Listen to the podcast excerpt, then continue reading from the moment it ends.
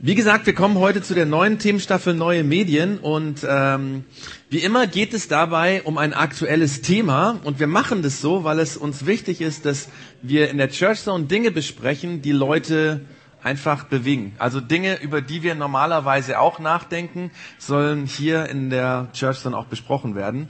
Äh, in der letzten Themenstaffel ging es um Ängste, die uns den Schlafraum, also das, was eigentlich jeder kennt, okay, die allermeisten von uns kennen das, ja. Und ähm, ein aktuelles Thema, weil es uns berührt. Und ich weiß nicht, wenn du jetzt hier sitzt und denkst, oh, da war ich bei der Themenstaffel gar nicht dabei, oder du hörst diesen Podcast und denkst, oh, das wäre genau mein Thema gewesen, Ängste und so. Das ist alles gar kein Problem, weil du kannst äh, gerne bei uns auf der Homepage auf äh, pc.projektx-augsburg.de gehen und da kannst du quasi diese Predigten alle als Podcast nachhören. Ähm, ich habe jetzt mal nachgeschaut, bis 2012 geht das zurück. Also es sind alle möglichen Predigten, die du dort anhören kannst, natürlich auch die über die Ängste. Genau. Ähm, und heute geht es eben um ein aktuelles anderes Thema, die neuen Medien. Und ähm, bei dieser Frage geht es jetzt darum, und das ist eigentlich das Aktuelle, es geht nicht um das Neue, was aktuell ist, sondern das neue Medien, sondern äh, das, was aktuell ist, ist eigentlich das, die Frage, wie können wir mit dem neuen Medien positiv umgehen, so dass es für uns gut ist, so dass es für unsere Mitmenschen gut ist, so dass es für unsere Gesellschaft gut ist. Das Wort positiv zeigt nämlich auch schon an, dass die neuen Medien nicht deswegen aktuell sind, weil sie neu heißen, ich habe es ja eben schon gesagt, sondern weil wir im Moment fast jeden Tag etwas darüber lesen oder hören oder sehen, dass die neuen Medien ähm, gar nicht in einem so guten Zustand sich befinden. Dass es nicht unbedingt alles positiv ist, was dort passiert. Und ähm, dazu werden wir nachher noch ein bisschen mehr hören. Aber fangen wir einfach mal mit dem Titel an. Und zwar ähm, neue Medien. Was ist überhaupt neue Medien? Und ähm, eigentlich sollte das jetzt hier auf der Präsentation angezeigt werden. Die Techniker kämpfen gerade noch. Ähm, in Wikipedia steht eine, ähm, ein einleitender Satz sozusagen in dem Artikel. Da steht neue Medien. Der Begriff neue Medien wird verwendet für zeitbezogene neue Medientechnik. Und in diesem Sinn wird dieser Begriff neue Medien übrigens schon sehr, sehr, sehr, sehr lange verwendet. Und zwar seit ungefähr 100 Jahren. Nämlich damals, ähm, als Anfang des 20. Jahrhunderts der Hörfunk erfunden wurde, war das die neue, das neue Medium, ja. Und als dann in den 60er oder 70er Jahren oder 50er, eigentlich 50er, 60er hat es angefangen, dann noch der Fernsehen dazu kam, dann waren diese beiden Medien die neuen Medien im Gegensatz zu den Druckmedien. Bald schon waren natürlich diese neuen Medien dann nicht mehr neu, und ähm, erst wieder so in den 1990er Jahren, als der Videotext aufkam, kam auch dieser Begriff wieder. Kennt jemand noch den Videotext? Ich wollte es euch jetzt eigentlich hier zeigen, ähm, weil für die Digital Natives ist das, ist das absolut skurril, das Ding. Aber das gibt's bis heute noch. Ähm, das sieht wirklich nicht irgendwie zeitgemäß aus, aber bis heute gibt es diesen Dienst, wo man über Fernsehen irgendwelche Nachrichten abrufen kann, so mit ganz skurrilen, großen Texten, wie auch immer. Ähm, es gibt heute noch ganz, also 2016 habe ich nachgeguckt, gab es noch 10 Millionen Menschen, die diesen Dienst täglich genutzt haben. Das ist natürlich ab, äh, abnehmende Tendenz, fallende Tendenz, weil das Internet natürlich ähm, sehr viel mehr Informationen bietet wie der Videotext. Also, seit Mitte der 90er Jahren wird also dieser Begriff wieder gebraucht. Ähm, und da hat man ihn dann eingesetzt für elektronische digitale Medien, die man interaktiv nutzen kann. Das ist der Punkt. Interaktiv nutzen. Also quasi alle Medien, wo ich mich als Kunde interaktiv einschalten kann.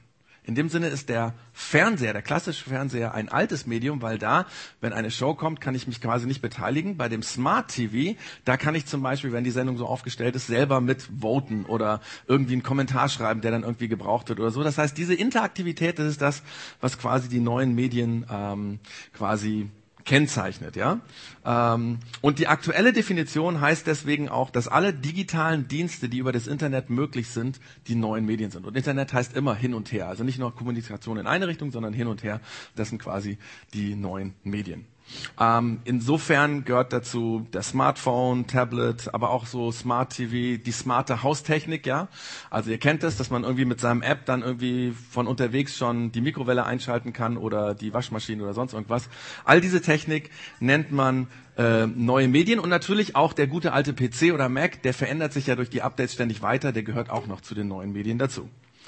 Wobei der PC oder auch das Smartphone oder auch das Tablet sind nicht im streng genommen im eigentlichen Sinne das neue Medium, sondern die Apps darauf, die mich mit dem Internet verbinden. Also eigentlich geht es um die Technik in, diesen, in dieser Hardware, die mich quasi mit dem Internet verbindet, sodass ich interaktiv daran teilnehmen kann.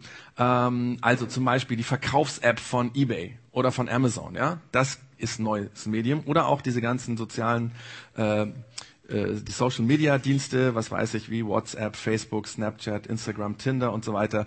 Das sind Dinge, die neue Medien sind, weil da kann ich mich ganz interaktiv beteiligen mit anderen Menschen. Wir hatten eben schon ähm, Snapchat oder so, ne? Ähm, genau. So, das ist mal einfach mal für die Definition. Und ähm, wir schauen uns jetzt erstmal an und ich hoffe, das kriegt es nicht mehr hin, oder? Auch wenn es runterfährt und ähm, genau. Ähm, ich hoffe, das geht, weil ich wollte euch jetzt so ein paar Daten geben, um zu wissen, wie groß ist das eigentlich, über was wir hier reden. Also das Internet und die neuen Medien, die mit dem Internet verbunden sind. Ähm, weltweit ist es so, Stand Januar 2018 gibt es 966 Millionen Websites. Und weil es schon zwei Monate her ist, werden es wahrscheinlich mittlerweile schon über eine Milliarde sein. Ja, also ist ja ständig in der Entwicklung. Ähm, aber die Frage ist, werden diese Websites auch wirklich von den Menschen genutzt? Das wäre die Frage. Und dazu muss man sagen, ja, denn bei den 7,6 Milliarden Menschen, die zurzeit auf diesem Globus leben, nutzen 53 Prozent davon, das sind ungefähr 4 Milliarden Menschen, das Internet. Davon, von den 4 Milliarden, sind es 3,2 Milliarden, die in sozialen Netzwerken aktiv sind. Und von diesen 3,2 Milliarden, 2,9, die das von ihrem mobilen Device machen, also quasi von einem Smartphone oder so, also die allermeisten. Insgesamt sagt man, sagt die Studie, verbringen die Menschen im Schnitt weltweit gesehen, also das ist in Deutschland ein bisschen anders wie in Amerika und wahrscheinlich in Indien auch nochmal anders, aber insgesamt, wenn man mal alles so ähm, den Durchschnitt nimmt, verbrauchen die Menschen oder brauchen die Menschen heutzutage sechs Stunden ihres Tages an einem Gerät, was internetfähig ist. Und wenn man jetzt diese ähm, 4 Milliarden Internet-User zusammenzählt und die Zeit, die sie quasi am Tag verbrauchen, wenn jeder sechs äh, Stunden braucht, sind das sage und schreibe 2,7 Millionen Jahre an Zeit, die jeden Tag Menschen investieren, um im Internet unterwegs zu sein in den neuen Medien. Schon ziemlich viel. Schaut man sich dann die Internetnutzung in den unterschiedlichen Regionen an, ähm, da wäre jetzt so eine Landkarte aufgelegt gewesen, ähm, dann sind es quasi 90 Prozent der Leute bei uns in Mitteleuropa, die quasi das Internet nutzen, regelmäßig, 90 Prozent. Äh, äh, die Amerikaner tun das weniger, da sind so nur 88 Prozent. Und die einzigen, die uns toppen, sind die Nordeuropäer, da sind es nämlich 94 Prozent, aber es alles ungefähr in derselben Region. Wenn man jetzt nach Afrika geht, da ist die Internetnutzung teilweise sehr viel weniger. Im Jahr 2015, also vor drei Jahren, haben zum ersten Mal mehr Menschen mit dem mobilen Gerät auf das Internet zugegriffen als mit einem Desktop oder auch mit einem Notebook, was zu Hause steht. Um, das heißt, 2018 nutzten 43 Prozent äh, der User das Internet per PC und 52 Prozent mit dem Smartphone oder mit irgendeinem mobilen äh, Gerät, 4 Prozent mit dem Tablet. Wenn man sich jetzt fragt, warum denn so viele Menschen das Internet nutzen, diese neuen Medien nutzen, warum es so viele Firmen gibt, die so massiv viel Content, sag mal, Inhalt ins Internet stellt, so dass die Leute das auch wirklich sich anschauen, dann ist die Antwort so wie fast überall. Die Antwort ist nämlich die finanzielle Seite. Man kann unglaublich viel Geld mit dem Internet verdienen, deswegen boomt der neue Markt mit den neuen Medien. So neu ist er ja gar nicht mehr. Aber ähm, schaut man sich die Statistiken an der letzten Jahre, dann lag alleine das Wirtschaftswachstum, nur das Wachstum im E-Commerce-Bereich, das heißt der Handel im Internet, ähm, quasi der, das war äh, im Westeuropa 358 Milliarden US-Dollar Wachstum. 358 Milliarden Dollar Wachstum. In den USA, äh, nein, Entschuldigung, in 2016 waren es dann 387 Milliarden und so steigt es nach und nach. Ähm, in Asien und in Nordamerika war das Wachstum jeweils um einiges noch höher. Und wenn man sich dann den Ländervergleich nochmal anschaut, wie viel die Menschen im Internet eigentlich Geld ausgeben, also wie viele Leute jetzt kaufen, es geht wirklich um Dinge, die man praktisch kauft, also keine Ahnung, die Waschmaschine oder so, dann ist es so, dass ähm, wir Deutschen so im mittleren Bereich liegen mit 1064 Dollar, das sind 864 860 ähm, Euro, zumindest war es vor ein paar Tagen so, weil der Kurs wechselt ja immer wieder. Also 860 Euro geben Deutsche im Schnitt im Internet aus. Also alle Deutschen, da gehören auch die dazu, die das Internet gar nicht nutzen sozusagen, deswegen ist es ein gemittelter Wert. Also in der Regel ist das sehr viel mehr Geld, was Menschen im Internet ausgeben. Insgesamt werden weltweit, und das ist jetzt eine unfassbare Zahl, 2017 waren es 2,19 Billiarden US-Dollar, die umgesetzt wurden. Ähm, und für 2018 nimmt man an, dass es 2,5 Billiarden US-Dollar Umsatz sind, die gemacht werden im Internet. Einfach, dass wir wissen, wie groß das Ding eigentlich ist, mit dem wir uns hier beschäftigen.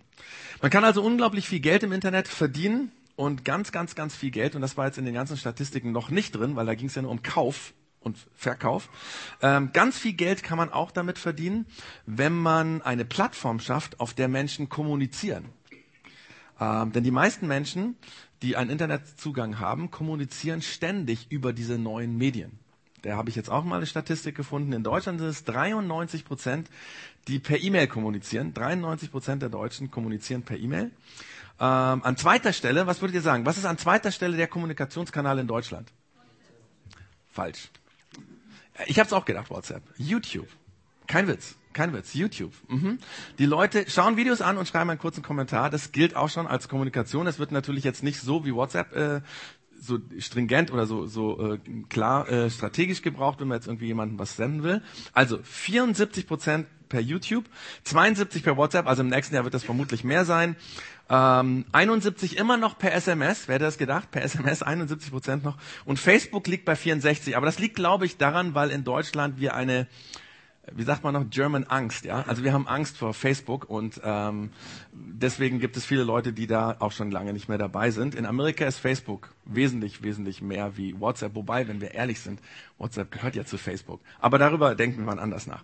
Also, wir sehen, die neuen Medien prägen uns ganz massiv und ähm, wir müssen feststellen, dass die neuen Medien, die im Internet äh, für uns sozusagen da sind, den kompletten Alltag nicht nur verändert haben, sondern auch verbessert haben.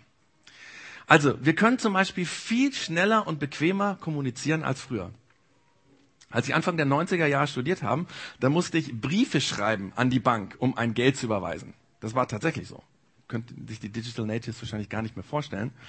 Ähm, oder wenn ich ein Buch bestellen wollte, ja, da gab es zwei Möglichkeiten. Entweder ich habe den Buchversand angerufen, das war die schnellste Version, oder ich habe eine Karte ausgefüllt und sie losgeschickt und dann kam irgendwann von zum Beispiel Damals gab es den 2001 Buchversand, weiß ich, wer den noch kennt.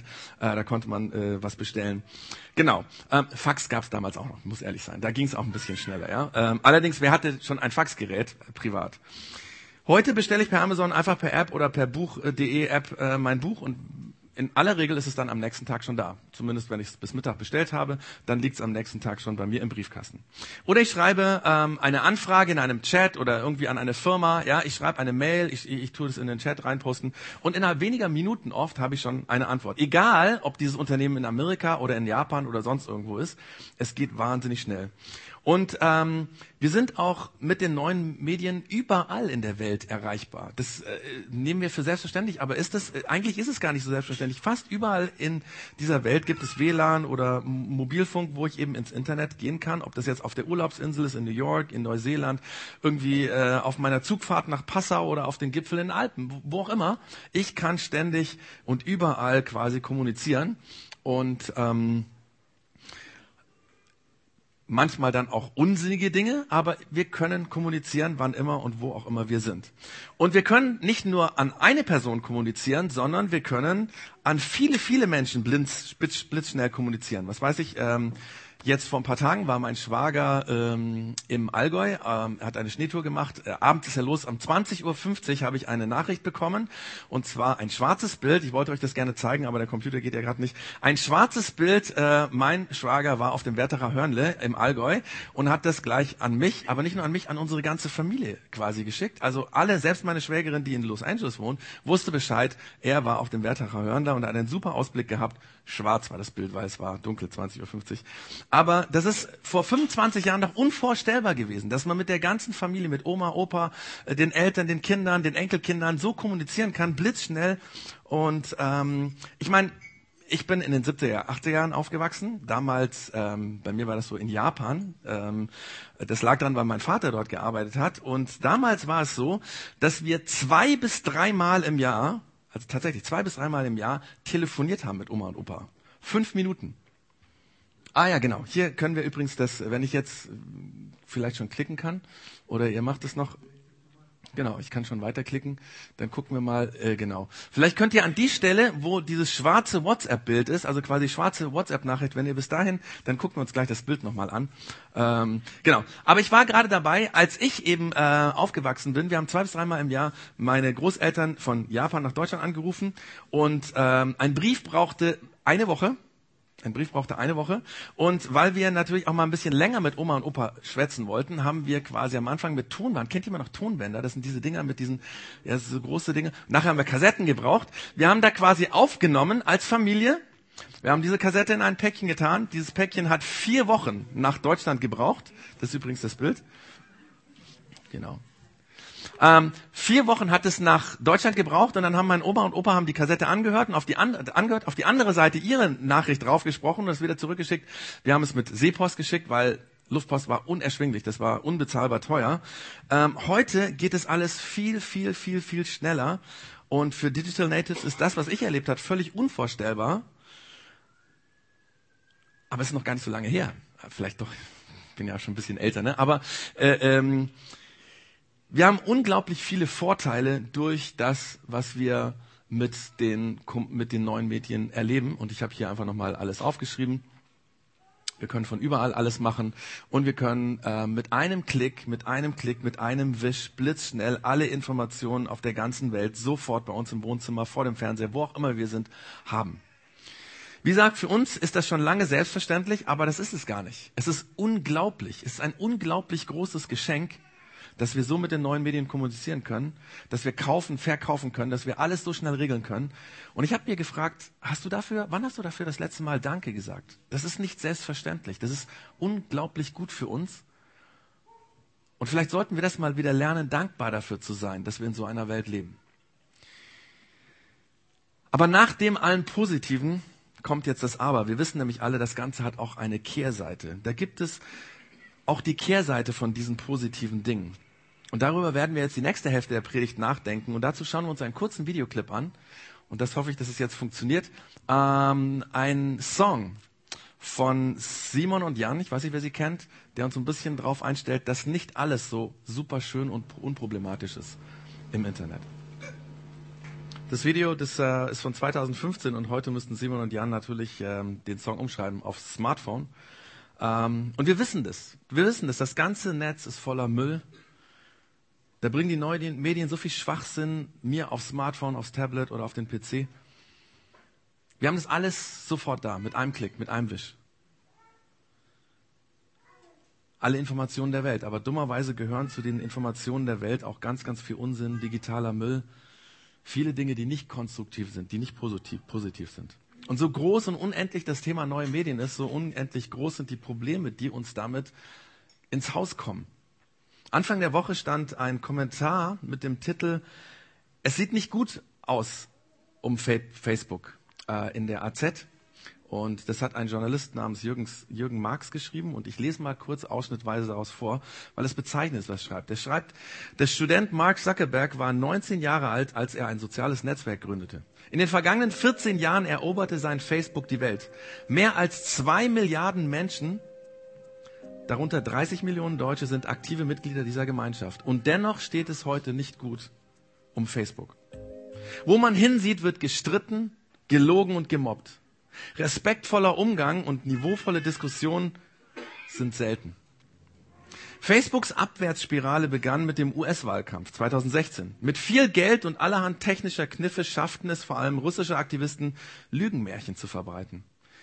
In welchem Auftrag auch immer. Die Folge des Vertrauen der Menschen in die Fake News Plattform verschwand. Viel zu langsam versuchten die Facebook-Macher gegenzusteuern. Ein paar tausend Faktenchecker sollten die Inhalte von Milliarden Menschen kontrollieren? Unmöglich.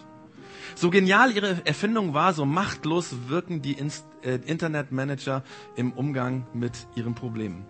Bis heute haben Zuckerberg und seine Manager keinen erfolgsversprechenden Plan, wie sie die Kontrolle über ihr riesiges, äh, ihre riesige Gemeinschaft zurückgewinnen können. Sie ahnen, dass Trollfabriken, Bots und Hassprediger ihr Netzwerk gekapert haben. So ist das, wenn es keine Hierarchien und Ordnungshüter gibt. Jeder stellt seine eigenen Regeln auf. Und Facebook, das wissen wir, ist ja nur ein Beispiel für das, was in den neuen Medien los ist. Die Probleme sind so groß, so massiv groß, dass wir ab dem, seit dem 1. Oktober 2017 das Netzwerkdurchsetzungsgesetz haben. Und ich habe mir mal dieses Gesetz angeschaut, das auch unter anderem Löschgesetz genannt wird. Da geht es also darum, dass große soziale äh, Netzwerke Posts, also Texte, Bilder, Videos oder Sprachnachrichten innerhalb von 24 Stunden löschen müssen, wenn sich jemand darüber beschwert hat. Weil dann müssen sie in diesen 24 Stunden das prüfen, den Inhalt. Und falls dieser Inhalt gegen 21 Straftatbestände äh, des Gesetzbuches äh, verstößen, also gegen mindestens einen von diesen 21 Straftatbeständen, dann muss innerhalb von diesen 24 Stunden dieser Post gelöscht werden. Ich habe mal nachgeschaut, was für Straftatbestände sind das denn eigentlich, die da im Gesetz stehen. Da haben wir einmal Verfassungswidrige Propagandamittel, Kennzeichen verfassungswidriger Organisationen, Vorbereitung einer schweren staatsgefährdenden Straftat oder Gewalttat, Anleitung zur Begehung einer schweren Straf staatsgefährdenden Gewalttat, landesverräterische Fälschung, öffentliche Aufforderung zu Straftaten, Störung des öffentlichen Friedens durch Androhung von Straftaten, Bildung krimineller Vereinigungen, Bildung krimineller Vereinigungen im Ausland, Volksverhetzung, Gewaltdarstellungen, es geht weiter, Belohnung und Billigung von Straftaten, Beschimpfung von Bekenntnissen, Religionsgemeinschaften und Weltanschauungsvereinigungen, Verbreitung, Erwerb und Besitz kinderpornografischer Schriften, zugänglich machen von kinderpornografischer Schriften, Beleidigung, üble Nachrede, Verleumdung, Verletzung des höchstpersönlichen Lebensbereichs durch Bildaufnahmen, Bedrohung und Fälschung beweiserheblicher Daten. Diese Dinge, diese Dinge sind in Deutschland verboten und wenn jemand so etwas macht, dann muss er laut Gesetz dafür verurteilt werden. Und wenn einem sozialen Netzwerk mitgeteilt wird, dass solche verbotenen Posts auf ihren Medien verbreitet äh, werden, dann muss das binnen 24 Stunden geprüft werden und wenn die Beschwerde sich beschwätigt, dann muss dieser Post, wie gesagt, innerhalb dieser 24 Stunden gelöscht werden. Aber die Frage ist, warum gibt es denn überhaupt so ein Gesetz? Ganz einfach. Weil es so unendlich viele solcher verbotenen Posts im Internet gibt. Eigentlich müsste ja jeder, der sowas postet, dafür bestraft werden. Aber das ist absolut nicht möglich. Die Flut ist so groß, die, die, die Posts sind so viel, so massig, so unzählbar geworden, dass man ein Gesetz schafft, was sich damit begnügt, diese Posts zu löschen, weil man dem sonst überhaupt nicht mehr Herr wird. Das ist leider die Realität der neuen Medien. So viel Vorteile sie uns bringen, umso mehr werden sie zum rechtsfreien Raum, wo gemobbt wird, verleugnet wird, gedroht, beleidigt, gehetzt, gewaltverherrlicht, zu kriminellen Handlungen aufgerufen, Straf zu Straftaten aufgerufen. Und die Frage ist, was machen wir damit? Was machen wir damit, mit dieser Realität? Anfang des Jahres stand im SZ-Magazin ein offener Brief von einer Frau, die Teil eines Löschteams von Facebook war. Äh, sie hat diesen offenen Brief den Titel gegeben, Drei Monate Hölle. Und darin schreibt sie Folgendes, ich zitiere das auch in Ausschnitten. Sie schreibt, ich war neu in Berlin, als ich im Juli 2017 meinen Job als Content-Moderator begonnen habe. Ich war Prüferin für Facebook, einer von tausend externen Mitarbeitern der Facebook Community Operations, die weltweit in 40 Sprachen arbeiten. Nach drei Monaten im Job habe ich gekündigt. Wie bei den meisten anderen Social-Media-Plattformen prüft bei Facebook niemand Inhalte, bevor sie hochgeladen werden. Nutzer haben die Möglichkeit, Beiträge zu melden, wenn sie sie unpassend finden. Die Aufgabe des, von Content-Moderatoren ist es nun, diese Meldungen intern Tickets genannt zu überprüfen. Soweit ich weiß, gibt es bei Facebook weltweit 6,5 Millionen Tickets pro Woche. Und ständig laufen neue ein. Die Tickets kommen sieben Tage die Woche fast ohne Unterbrechung. Bei den meisten solcher Tickets ging es nicht um Meinungsäußerungen. Es ging um, um Handlungen oder Verhalten, die als anstößig gemeldet wurden. In Bildern, Texten oder in Facebook-Livestreams. Gewalt, Grausamkeit, Hetze, Sadismus, Mobbing, Selbstverletzung. Jeder Laie, der gesehen hat, was ich am laufenden Band gesehen habe, muss zu der Überzeugung kommen, dass unsere Gesellschaft krank ist. Ich habe Menschen gesehen, die sich an keinerlei soziale Normen hielten. Ich habe in einer Welt gesehen, in der es keinen Anstand gibt, keine Rücksicht auf andere, keinen Respekt vor der Privatsphäre. Sind es die Möglichkeiten von Social Media, die solches Verhalten fördern, weil sie es leicht machen, jeden sozialen Filter zu zerstören, jede moralische Grenze zu überschreiten? Man kann nicht einmal sagen, dass diese Beiträge asozial sind, denn viele davon wurden gepostet, um neue Follower und Likes zu generieren. Sie sollten Aufmerksamkeit erzeugen. Ich habe oft darüber nachgedacht, wie es wäre, wenn die Menschen sich öffentlich so verhalten würden und konnte der Vorstellung nicht mehr entkommen, dass sich solche Verhaltensweisen irgendwann auch in öffentlichen Verkehrsmitteln, in Kaffeehäusern und Parks durchsetzen könnten. Das war einer der Gründe, warum ich gekündigt habe. Der Job hat mich verändert. Die brutalsten Dinge, wie etwa die Schießerei von Las Vegas, erschienen mir plötzlich völlig, völlig normal. Und im Alltag wurde ich übertrieben wachsam. Ich sah überall Dinge, von denen ich dachte, dass sie meine siebenjährige Tochter gefährden könnten. Soweit mal dieser Auszug aus diesem offenen Brief. Wir haben ein massives Problem. Denn es sind mittlerweile so viele Posts, in denen gestritten, gelogen, gemobbt, verleugnet, bedroht, beleidigt und gehetzt wird, dass es gar nicht mehr möglich ist, dass diese Posts nur von einer asozialen Minderheit gepostet werden. Es könnte auch dein Nachbar sein. Oder dein Arbeitskollege. Dein Chef, der Professor an der Uni, der Chefsarzt, der dich operiert, die Verkäuferin am DM, der Stadtrat mit der reinen Weste oder du. Oder ich weil wir uns in den neuen Medien in einem anscheinend anonymen rechtsfreien Raum bewegen, wo uns niemand über die Schulter guckt. Aber muss das so bleiben? Und ist das wie so ein Sog, in den wir alle zwangsläufig hineingezogen werden? Gibt es ein Mittel, dass wir, jeder, der hier sitzt, anders mit den neuen Medien umgehen können? Dass wir uns nicht mitreißen lassen, wenn andere in sozialen Netzwerken unterwegs sind und dort hetzen und mobben und Hass verbreiten? Ich glaube, es gibt eine Antwort. Und ich glaube, dass diese Antwort sehr einfach ist und vielleicht gerade deswegen so herausfordernd. Ich glaube auch, dass sie sehr alt ist, diese Antwort, weil das Problem auch so alt ist wie die Menschheit. Die neuen Medien, also diese Technik, die neu ist, ist gar nicht das Problem, sondern die negativen Gedanken, die sich in den Medien so weit verbreiten, so schnell verbreiten, in Sekundenschnelle, die sind uralt. Vielleicht wird die neue Technik nur sichtbarer als früher, was schon lange, schon immer in unserem menschlichen Herzen drin ist.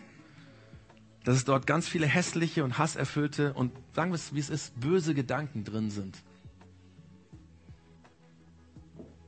Und weil es schon immer so war, glaube ich, dass es eine ganz einfache Antwort gibt, glaube ich auch, dass wir diese einfache Antwort in diesem uralten Buch der Bibel finden können, weil damals die Menschen sich schon gefragt haben, was machen wir? Was ist die Lösung gegen streiten und, und, und, und, und lügen und verleumden und bedrohen und beleidigen und hetzen. Was ist, was ist die Lösung? Wie gesagt, verschiedenste Autoren in den Texten in der Bibel hatten da eine Antwort drauf und wir finden sie an ganz, ganz vielen äh, unzähligen Stellen in der Bibel. Die Antwort ist nämlich ganz einfach. Sie heißt Liebe. Und dabei ist ganz, ganz wichtig, Liebe in diesem Zusammenhang ähm, ist eine ganz bestimmte Liebe, von der ich rede. In der griechischen Sprache, in, damals, in der damals das Neue Testament geschrieben wurde, ähm, gab es drei Worte für Liebe. Da gab es einmal die Liebe zwischen zwei guten oder besten Freunden, also das, was Freunde zusammenhält. Wir würden heute Sympathie sagen. Also zwei Freunde sind deswegen so gut befreundet, weil sie sich sympathisch sind. Ja. Ähm, damals haben die Griechen dieses Wort Philia genannt. Sympathie, Philia. Dann gab es noch die erotische Liebe. Äh, die haben die Griechen Eros genannt, daher kommt unser Wort Erotik. Ähm, und mit Eros meinten die Griechen damals die erotische Liebesbeziehung zwischen Menschen. Und dann gab es noch einen Begriff, denn den Griechen war klar, dass man mit Eros und Philia nicht alles, was Liebe beschreibt, irgendwie ausdrücken kann. Zum Beispiel die Liebe von einer Mutter zu ihrem neugeborenen Kind bedingungslose Liebe, die nicht nach Sympathie fragt, sondern die einen so annimmt, wie man ist, die echte Liebe, die dann noch da ist, wenn man Mist gebaut hat, wenn man Liebe gar nicht verdient hat. Wir erleben manchmal Menschen, die so bedingungslos lieben. Allerdings ist sie sehr selten, weil die allermeisten Menschen tatsächlich nur noch Liebe verstehen in Philia und Eros, in dieser Sympathie und der erotischen Liebe. Die alten Griechen kannten, wie gesagt, eine andere Liebe und die haben dafür ein Wort benutzt, das heißt Agape bedingungslose Liebe. Und wenn ich eben gesagt habe, Liebe ist die Antwort auf die neuen Medien, dann meine ich genau diesen Begriff, diese Agape-Liebe, die bedingungslose Liebe. Die ist nämlich dann noch da, wenn gestritten und gelogen und gemobbt wird, wenn verleumdet wird, bedroht, beleidigt und gehetzt wird. Wir schauen uns heute einen Text dazu an und wieder einen Text von dem Paulus. Ich habe das immer und immer wieder gesagt, der Paulus im Neuen Testament hat die allermeisten Texte geschrieben. Das waren in seinem Fall alles Briefe, entweder an einzelne Menschen oder an christliche Gruppen, die damals entstanden waren. Und der Text, den wir uns anschauen, ist ein Abschnitt aus dem Brief, den der Paulus an eine ähm, Kirche in Korinth geschrieben hat. Das heißt, das ist der erste Brief, den er geschrieben hat. Er hat nämlich zwei Briefe geschrieben, die in der Bibel enthalten sind. Wenn man diese Briefe genau liest, dann merkt man, da muss es noch andere Briefe gegeben haben, die aber irgendwie im Laufe der Zeit verloren gegangen sind. Also, in diesem Abschnitt im ersten Korintherbrief beschreibt Paulus, was Liebe ist. Und wenn wir im Hinterkopf das haben, was ich eben von den neuen Medien beschrieben habe, dann wird uns ganz, ganz schnell klar, warum das die Lösung ist. Ähm, der Paulus schreibt hier und es hört sich so an, als wenn er die Zustände von heute kennen würde. Das ist ganz unglaublich. Ähm, er fängt erstmal damit an, dass er schreibt, Liebe, Liebe ist geduldig und freundlich. Und ähm, ich meine, das allein ist schon eine Lösung, oder? Wenn, wenn alle Menschen, die die neuen Medien nutzen, die irgendwie auf äh, Facebook oder Snapchat oder sonst irgendwas posten, wenn die immer freundlich wären, eingestellt wären, geduldig wären, dann hätten wir schon viele, viele, viele Probleme nicht mehr. Und er schreibt Paulus Dinge, und das ist so krass, die alle, alle den Zustand der heutigen Social Media quasi treffend zusammenfassen. Allerdings schreibt er immer, so ist Liebe nicht. Und deswegen habe ich einfach mal dieses Nicht weggelassen und äh, wenn wir das uns anschauen, dann sieht es so aus, als würde er genau das Problem, was ich eben beschrieben habe, quasi damals schon vor 2000 Jahren beschrieben haben. Da schreibt er nämlich, sie ist verbissen, sie prahlt und schaut auf andere herab, verletzt den Anstand und sucht den eigenen Vorteil. Sie lässt sich reizen und ist nachtragend, sie freut sich am Unrecht. Perfekte Beschreibung von dem, was ich eben gesagt habe, oder? Nur, nur, dass der Paulus eben sagt, so ist die Liebe eben nicht. Und deswegen heißt der Text, Liebe ist geduldig und freundlich, sie ist nicht verbissen, sie prahlt nicht und schaut nicht auf andere herab. Liebe verletzt nicht den Anstand und sucht nicht den eigenen Vorteil. Sie lässt sich nicht reizen und ist nicht nachtragend. Sie freut sich nicht am Unrecht, sondern sie freut sich, wenn die Wahrheit siegt. Das Gegenteil von den heutigen sozialen Netzwerken. Deswegen ist das die Antwort. Aber die Frage ist, wie setzt man das im Alltag um beim Posten? Eigentlich bräuchten wir ja einen sozialen Filter, durch den all unsere Gedanken erstmal durch müssten, bevor wir sie dann zum Beispiel ins Internet reinposten. Damit sie eben nicht verbissen sind, nicht prahlerisch, nicht herabschauen, nicht verletzen, nicht auf eigenes Vorteil aus, nicht gereizt, nicht nachtragend und sich auch nicht am Unrecht freuen. Wir haben im Vorbereitungsteam für diese Church so nachgedacht. Wir haben diesen Text gelesen und dann ist uns die Idee gekommen, ähm, dass wir quasi diese Begriffe von dem Paulus, äh, das, was er geschrieben hat, so soll es nicht sein, dass wir die mal sortieren. Und ich habe mir da mal ein bisschen längere Zeit äh, genommen, um die zu sortieren, um Überbegriffe zu finden, die quasi wie so soziale Filter oder wir könnten heute sagen, wie so soziale Filter-Apps sind, die uns quasi helfen, wenn wir einen Gedanken haben, durch den Filter und dann wissen wir, schreiben wir das so oder schreiben wir das nicht so. Ich habe das mal versucht zu ordnen. Wir sehen das hier. Das sind die Dinge, die er quasi geschrieben hat. Ich habe das so in fünf Dinge versucht zu ordnen und habe dann Oberbegriffe versucht dazu zu tun. Ähm, könnte man sicherlich auch anders machen. Ich habe mal einmal den Oberbegriff wahrgenommen, ja. Freut sich an der Wahrheit. Es geht um Wahrheit. Es geht darum, ist das wirklich real oder ist es fake? Dann hilfreich. Ja, es ist hilfreich, wenn ich nicht gereizt bin, wenn ich geduldig bin. Es ist erstmal hilfreich für jeden in der Kommunikation. Inspirierend, ja, nicht prahlen, prahlerisch zu sein, nicht auf den eigenen Vorteil. Also wenn du an andere denkst, das inspiriert andere, das macht anderen Mut.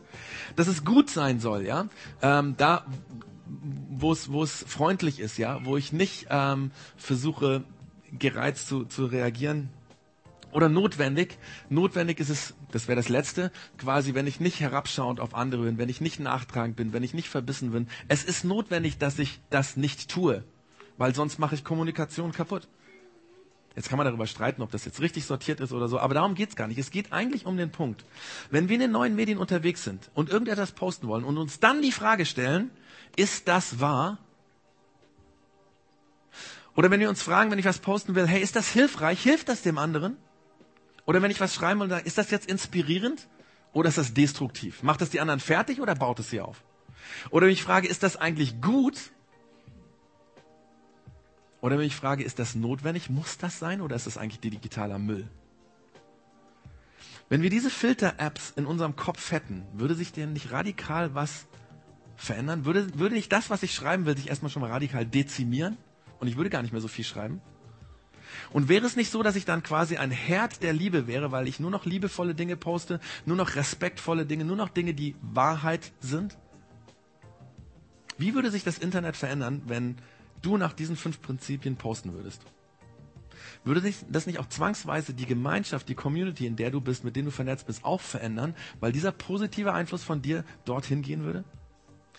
Der Paulus vor 2000 Jahren wusste das. Der wusste das. Wenn wir miteinander kommunizieren, müssen wir diese Prinzipien halten. Wir müssen danach leben, denn sonst machen wir uns gegenseitig kaputt. Weil wir werden die Kommunikation kaputt machen. Ob das nonverbal ist, ob das mit Worten ist, ob das gepostet ist, völlig egal. Wir brauchen das, um ein Miteinander, einem Miteinander eine Chance zu geben. Und die Frage an uns ist, akzeptierst du diese Filter? Das ist die Frage. Gerade dann, wenn du dich brutal aufgeregt hast, oh, was hat der da gepostet, ja? Akzeptierst du das und sagst nein. Oder wenn du denkst, ja, so ein geiler Post, den muss ich unbedingt weiter, das ist aber ein Müll, das ist eigentlich Unsinn. Paulus schreibt dann in seinem Brief weiter, weil er ist noch nicht fertig mit dem Thema Liebe, er schreibt weiter, Liebe ist immer bereit, immer bereit zu verzeihen, stets vertraut sie, sie verliert nie die Hoffnung und hält durch bis zum Ende. Und weißt du, was das Coole an dieser Aussage ist? Das, ist? das Coole ist nicht, dass der Paulus hier sagen will, hey, jetzt musst du unbedingt so leben.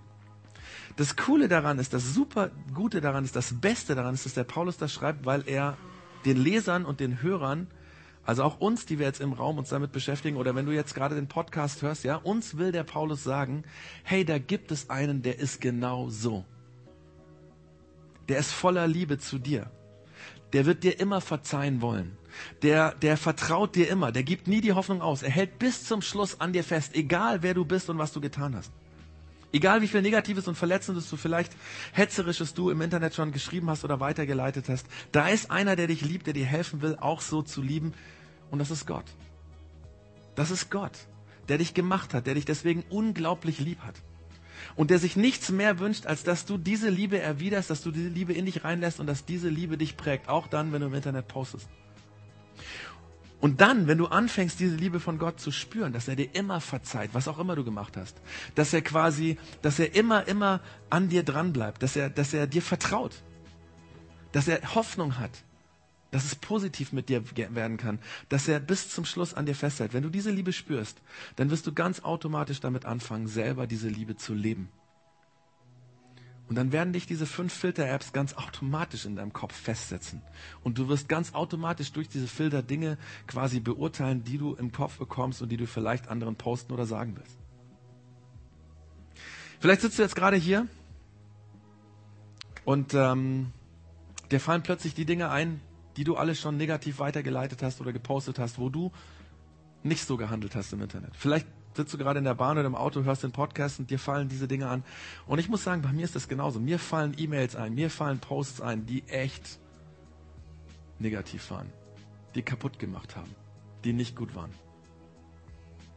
Und wenn du das kennst, dann brauchst du nur eins zu sagen. Du musst einfach sagen, sorry, es tut mir leid. Gott, vergib mir. Es war falsch. Und glaub mir, das entlastet. Es macht frei, wenn du sagst, dieser Post war falsch. Gott, bitte verzeih mir, das möchte ich nicht mehr dann wird das befreien, weil du merkst, da ist einer, der dir vergibt. Gott, der dir nichts nachträgt. Gott, der dir vergibt, selbst dann, wenn es vielleicht ganz, ganz, ganz böse war. Und die Frage an uns heute ist, sind wir bereit zuzugeben, wo wir in den neuen Medien mitgemacht haben, wo gelogen und gestritten und gemobbt und verleumdet und bedroht und beleidigt wurde und Hass verbreitet wurde und noch Schlimmeres gemacht wurde? Gott, Jesus, vergib mir. Das ist alles, was wir sagen müssen. Und damit öffnest du eine Tür für die Liebe, die ich in dich hinein will. Und wenn diese Liebe dich regiert, dann wird diese Liebe auch prägen, was du ins Netz reinstellst. Und dann wird das, das Internet, die neuen Medien positiv verändern. An deiner Stelle, wo du lebst. Und wenn wir das alle machen, wow, dann wird sich viel verändern im Internet. Die Frage ist, willst du das? Der Paulus schreibt an der Stelle noch mal mehr über Liebe und ich mache dir Mut, heute einfach mal am Nachmittag 1. Korinther Kapitel 13 nachzulesen. Wenn du keine Bibel hast oder nicht weißt, wo sie ist, einfach bei Google 1. Korinther 13 eingeben. Ganz einfach, so wie es da unten steht. Korinther, 1. Korinther Kapitel 13, dann wirst du es auch bei Google finden. Der Paulus hat noch einen Satz, den ich ganz am Ende hinstellen will, weil er, weil er so gut ist. Ähm, am Ende von dieser Präsentation finde ich, ist das ein guter, guter Doppelpunkt. Nämlich er sagt, die Liebe wird niemals vergehen. Und das gilt, das ist real. Egal wie sich das Internet und die neuen Medien entwickeln, die Liebe von Gott wird niemals vergehen. Und am Ende wird die Liebe siegen. Der Paulus schreibt nämlich darüber weiter, das kannst du dir selber durchlesen, dass er schreibt, hey, am Ende wird alles kaputt gehen, alles. Auch das Internet, auch die negativen Posts, auch Hass und Gewalt. Aber am Ende wird eins stehen bleiben und das ist die Liebe. Und deswegen macht es Sinn, sich jetzt schon auf die Seite der Liebe zu schlagen, weil dann gehörst du immer zu den Gewinnern. Wir haben uns überlegt, es wäre gut, wenn jeder das Thema mitnehmen kann und wenn jeder diesen Filter irgendwo ganz parat haben kann. Die nächsten Wochen und Monate, vielleicht Jahre. Wir haben ähm, so eine kleine Karte vorbereitet. Und das Coole an der Karte ist, da ist hinten ein QR-Code drauf. Das kann man auch downloaden für, das hat genau den Format, das Format für so ein Smartphone, ja. Also das kannst du downloaden und dann ist es dein Hintergrundding und das kommt, poppt immer auf, wenn du es so aufmachst. Ähm, für die, die mehr PC nutzen, gibt's auch eine PC-Version, so in großem und so. Ähm, genau. Und einfach, um dich dran zu erinnern, ist das, was ich gerade posten oder sagen, manchmal hilft das ja auch, du willst gerade mit deinem Freund reden, der steht da gegenüber und dann guckst du, und dann steht da gut, hilfreich, notwendig, wahr, inspirierend und fragst dich, ist das gut? Wenn das unsere Kommunikation prägt, dann wird sich unsere Welt verändern. Deswegen kriegt jeder jetzt ähm, so einen Zettel würde euch beiden mal bitten, ihr spielt gleich an der Band, aber ihr könnt bis dahin das kurz verteilen. Ähm, genau. Einfach um dich zu fragen. Und das ist eine reale Frage für uns heute. Will ich das? Und möchte ich so auch meinen Bekanntenkreis, meine Freunde, mein, meine, wie auch immer, Leute, mit denen ich vernetzt bin über das Internet, will ich das verändern? Und ich mache dir Mut dazu weil es nicht nur den Leuten im Internet gut tut, sondern dir selber. Ich will eine ganz kurze Begebenheit erzählen und dann können die, in der Zeit können sich auch die äh, Musiker schon aufstellen, weil wir dann noch ein Lied zusammen singen. Ich habe in der letzten Woche mit einem unserer Kinder über Hass geredet, weil mein Kind hat gesagt, ich hasse Fisch. Und ähm, dann habe ich gesagt, pass mal auf, das Problem ist, wenn du Fisch hast, das tut dem Fisch überhaupt nicht weh. Den interessiert das überhaupt nicht. Das Problem bist du, weil der Hass in deinem Herzen drin ist. Und das gilt für allen Hass. Wenn du eine bestimmte Gruppe Menschen hast, wenn du sagst, ich hasse Homophobe oder ich hasse irgendwas, äh, äh ich hasse Bayern München Fans, ich hasse, was weiß ich was, ja, dann ist das Problem nicht bei den Bayern München Fans, sondern bei dir, weil du den Hass in deinem Herzen hast. Und deswegen sind die so wichtig und gut dass wir den Hass aufgeben, indem wir das leben.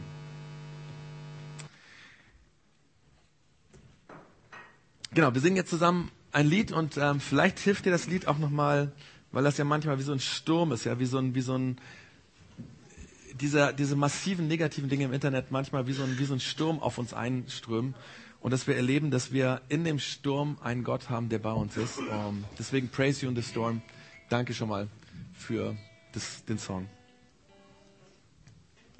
Und Gott, danke, dass du immer da bist, auch im Sturm, auch in den Stürmen, die in den neuen Medien turben und die uns immer wieder auch in den Sog ziehen, in den Bann ziehen, wo negative Posts kommen, wo wir beeinflusst werden von, von negativen Dingen.